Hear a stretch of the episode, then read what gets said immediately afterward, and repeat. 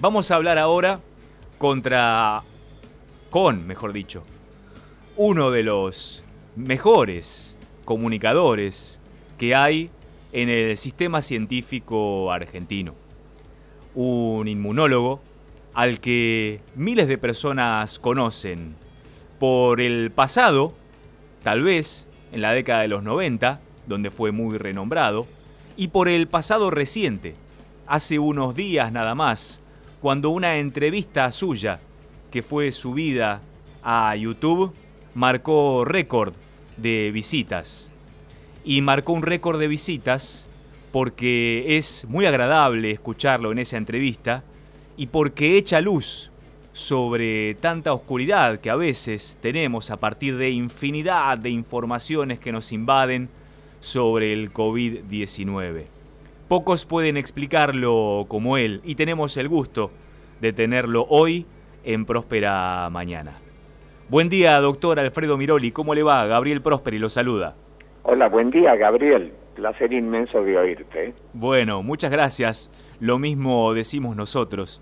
Estuve leyendo una nota suya publicada en una revista científica en la que usted hacía referencia al tiempo. Hoy por hoy se habla mucho del tiempo que se gana con la cuarentena justamente para reforzar el sistema sanitario, sobre todo aquí donde estamos nosotros, en la ciudad de La Plata o en el AMBA, en donde está el foco infeccioso cuando hablamos de COVID-19. Sin embargo, usted en esa nota trata el tiempo no como para ganarle y evitar el caos, para ganar tiempo y evitar un caos sanitario, sino que habla de este tiempo de cuarentena en términos positivos para que la ciencia acelere y de esa manera ver de alguna manera este, este tiempo de cuarentena obligatoria como algo que puede llegar a ser muy positivo muy prontamente para todos.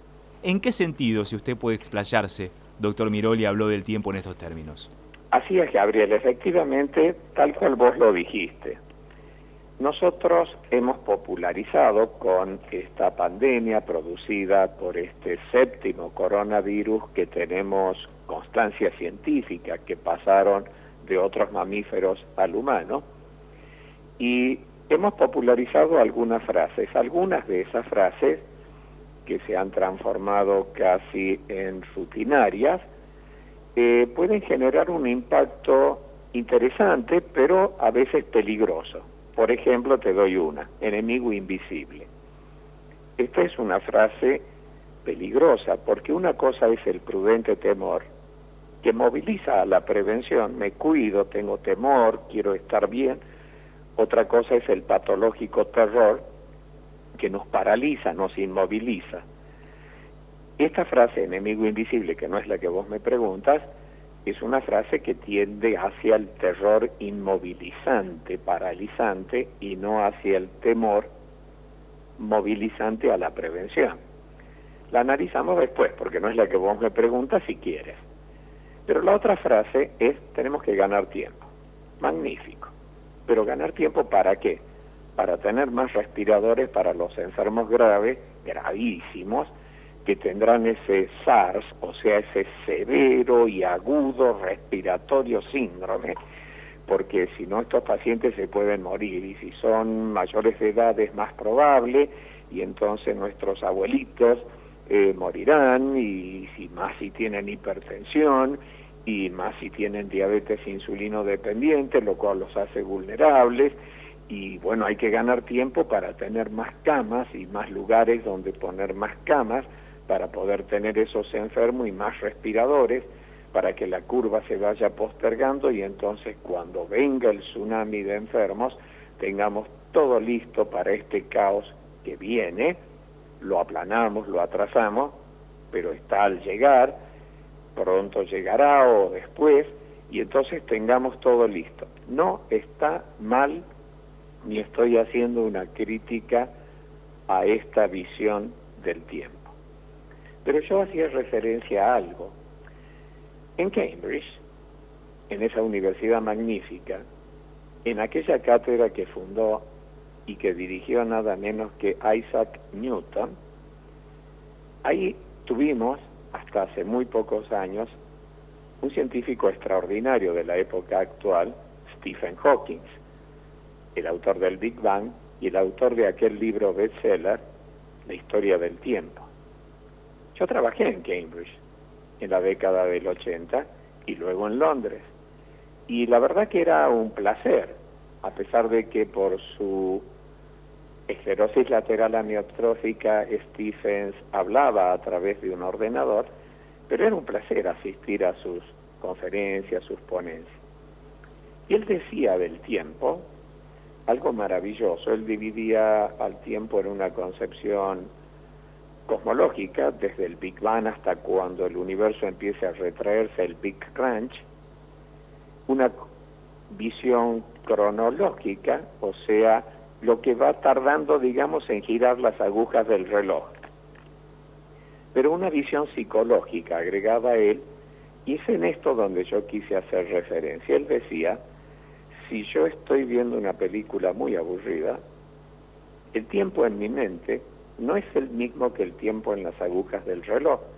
Parece que no pasa nunca, se vuelve eterno. Y cuando veo el reloj duró exactamente eso. Ahora cuando estoy alegre, bien, de onda, con amigos, pasando la bomba, parece que se fue muy rápido todo. Y esa es la concepción psicológica, no cronológica del tiempo.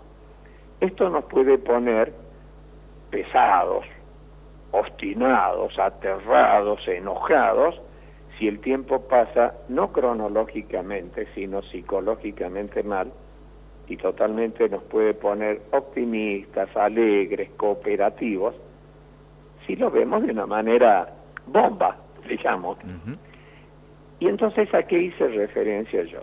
A algo que tenemos que tener en cuenta. La ciencia está en un momento exponencial, no lineal. Pero una ciencia ha adquirido en este siglo el desarrollo más exponencial que las otras, algunas otras lo lograron a fines del siglo pasado, Gabriel. ¿Qué es un movimiento lineal?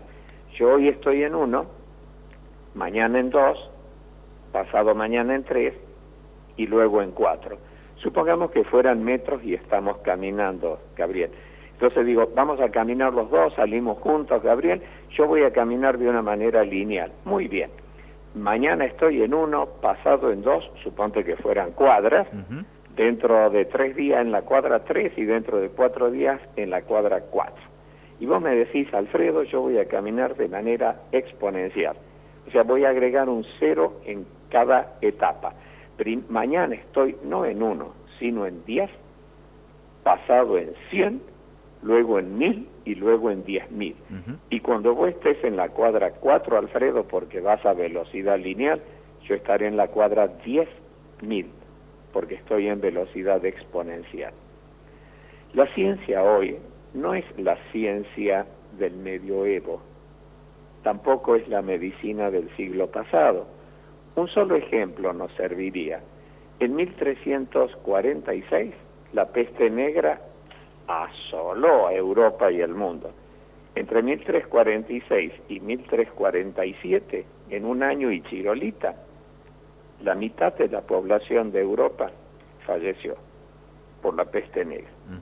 Magnífico. ¿Quién producía esta enfermedad? Ahí está la enfermedad, esa es la clínica de la enfermedad, bubones, o sea, ganglios hinchados y, no, y manchas, nódulos, costras negras en la piel. Peste bubónica, peste negra, ahí está la enfermedad.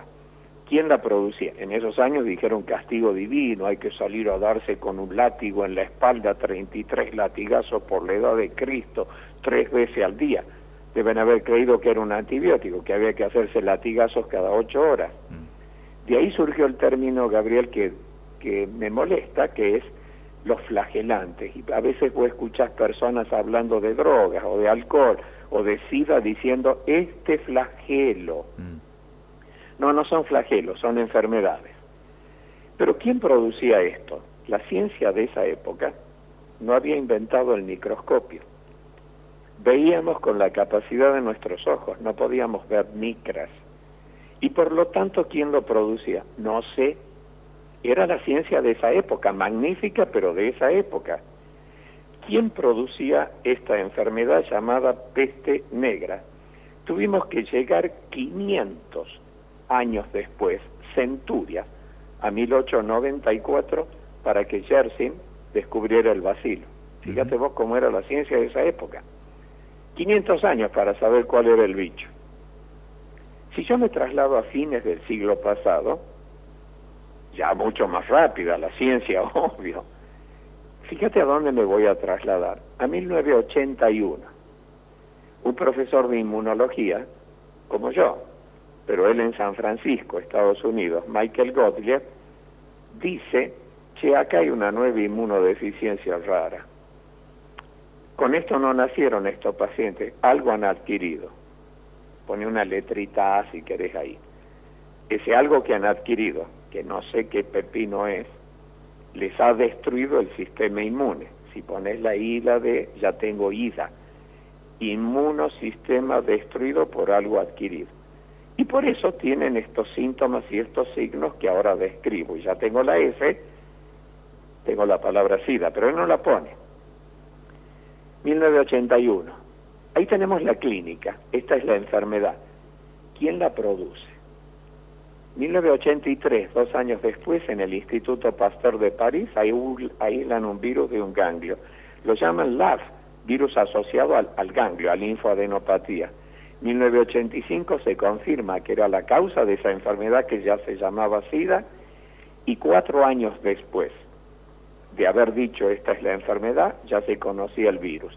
Y a los ocho años los genotipos del virus, los tipos virales, pruebas de laboratorio, fármacos para frenarlo, una década, no centurias, porque era la ciencia del siglo pasado. Y vengamos ahora. Recordad que vos estás caminando a velocidad exponencial, ya ni te veo, loco, te me escapaste lejos. Ahora vamos ahora, Gabriel. Diciembre de 2019. Una enfermedad, un severo agudo respiratorio síndrome en Wuhan. Igual que el severo agudo respiratorio síndrome que había ocurrido en 2002 en Cantón. Pero en Cantón lo producía un virus, un coronavirus al que se llamó SARS coronavirus. Y había surgido de una especie de comadreja, la civeta porque los coronavirus son virus de mamíferos y los virus mutan. Y al mutar, a veces invocan una especie apta para otro mamífero, en este caso. De paso, si un virus no muta, si no puede adaptarse y lograr pasar a otra especie, no estamos hablando de un virus, estamos hablando, no sé, de un ladrillo o de una zapatilla. Los virus mutan, esto es normal, y vamos a tener más nuevos virus a lo largo de la historia para atrás, ahora y para adelante. Pero los vamos a enfrentar con ciencia de acuerdo a cada época. 1981, eh, 2019, perdón, diciembre, primera semana, che, hay una nueva neumonía aguda severa. ¿Quién la produce? Debe ser aquel virus que ya tuvimos en Cantón. ¿Hacen los estudios? No, no era. Ufa. Debe ser el otro, el que apareció en el 2012 en Arabia Saudita, que produjo la misma enfermedad, pero que había saltado del camello. No, tampoco era ese. ¿Y quién pepino es? 8 de enero, a menos de un mes, el virus nuevo, detectado y toda su secuencia genética secuenciada en menos de 30 días. Es que es ciencia exponencial. Y ahí supimos que era otro coronavirus y por eso el virus se llama SARS coronavirus 2. Pero produce una enfermedad, un disease, este coronavirus que apareció en el 19 y esa enfermedad, la COVID, con D al final enfermedad, iniciada en el 19, producida por un virus que se llama el SARS coronavirus 2, porque no existe el virus COVID-19. Ese es el nombre de una enfermedad. El virus se llama SARS coronavirus 2 y produce una epidemia, la COVID, iniciada en el 19, que se extendió por todo el mundo. Este virus Enseguida conocimos su proteasa, fue cristalografiada y secuenciada a menos de 40 días, la enzima que le permite multiplicarse y armarse dentro de la célula. Y si sabemos con qué se arma, podemos saber o buscar remedios para frenarla.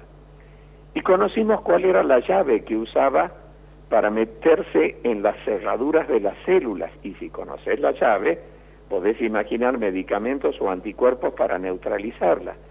Pero conocimos además cuál era la cerradura donde el virus encajaba la llave. Y vos podés pensar, si al virus no le logro anular la llave, a lo mejor le logro tapar la cerradura. Y si le tapo no la cerradura, minga, aunque tengas la llave no podés entrar. Pero conocimos además cuál era el picaporte, porque imagínate, Gabriel, que vos en este momento traigas una llave, entras a mi instituto y decís, a ver, voy a probar en la puerta de este consultor. Oh, mi llave no encaja, en esta, esta puerta yo no puedo entrar. Voy a probar en la puerta del laboratorio, uy, tampoco. Voy a probar en la puerta del laboratorio de bioseguridad, ah, sí, la llave gira. Y querés entrar, pero no está el picaporte. Puedes decir, sí, yo ya sé con la llave cuál es la puerta por la que puedo pasar, pero lo mismo no puedo entrar porque no tengo el picaporte. Conocimos además cuál era el picaporte y cuál era la manito del virus, no la llave que le permitía bajar el picaporte y conocimos que el picaporte era la furina. Y entonces vos decís, vamos a probar remedios para anularle la llave o anticuerpo. Y si no lo logramos, podemos taponar la cerradura y si no logramos, le podemos bloquear el picaporte. Vas imaginando remedios. ¿Cuándo pasaba esto? En centurias, en décadas. Estábamos todavía en los primeros días de febrero y todo esto se conocía.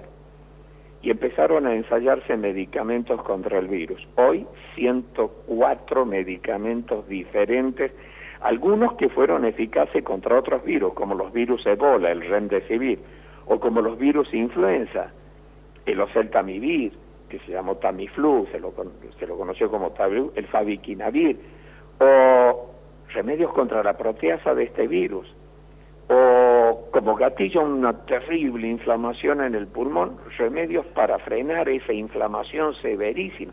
Si no te puedo parar a vos virus, puedo parar el daño que estás haciendo. Y surgieron un montón de remedios.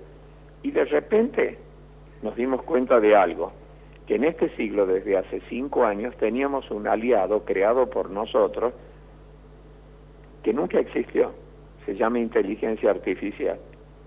Y le pedimos a ese aliado, che, inteligencia artificial, porque sos tan inteligente y tan rápida, ¿qué se te ocurre que podríamos hacer?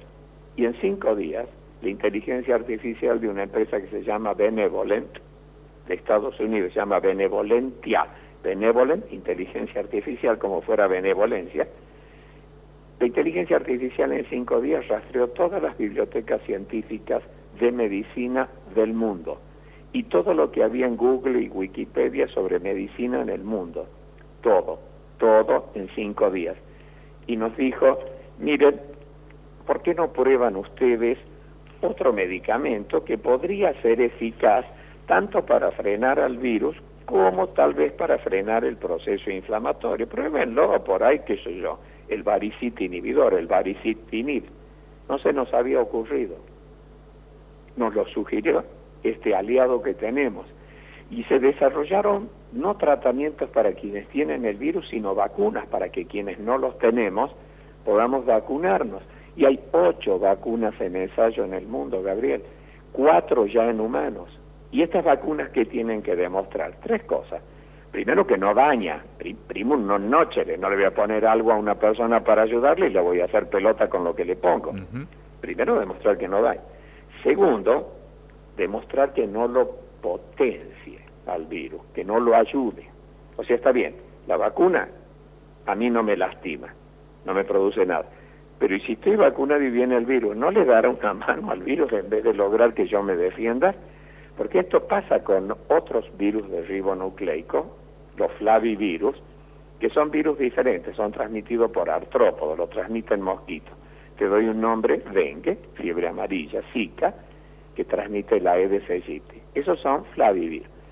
Si yo me pongo la vacuna contra el dengue y luego me agarro mi primer dengue, voy a tener un super dengue, no un dengue. Ese fenómeno se llama potenciación o enhancement entonces no hay que vacunarse. Y no, no, porque es peor después, la respuesta que gatilla lo ayuda al virus, no, lo, no me protege. Bueno, hay que demostrar que en estos virus, que son distintos, son corona, no ocurra. Lo primero, que las vacunas no dañan, en tres de las vacunas ya está demostrado. Lo segundo, que no haya potenciación, está demostrándose en monoresus, no la hubo. Y tercero, ver si me protege o no me protege, si genera lo que buscamos. Ya está en esa etapa. Y cuando salga la vacuna, ¿qué decidieron muchas empresas? Ahora viene la etapa de producción, gran cantidad, son 5.730 millones de personas en el mundo, hay que salvar al Homo sapiens. Y algunas empresas dijeron, ¿y por qué no la vamos? Ah, perdón. Y la inteligencia artificial nos dijo, y esta vacuna del ribonucleico se me ocurre a mí que los podría ayudar, y es la vacuna ribonucleico 1273. Esa nos la nos sopló al oído la inteligencia artificial, digamos. Entonces, de repente me paro frente a esto y digo, ¿en qué época de la medicina estamos? ¿En el medioevo? ¿Estamos en la época de la viruela que diezmó el imperio inca, que en 1520 quedaban menos de un millón de los 15 millones de inca y no por la guerra con los españoles? Estoy en la viruela que figura en los cilindros babilónicos, en los papiros egipcios, que ya la conocían, y que tuvieron que pasar milenios para conocer quién la producía, un virus, y décadas después de esos milenios para saber que era un virus de ADN, o estoy parado en este siglo maravilloso de una medicina exponencial.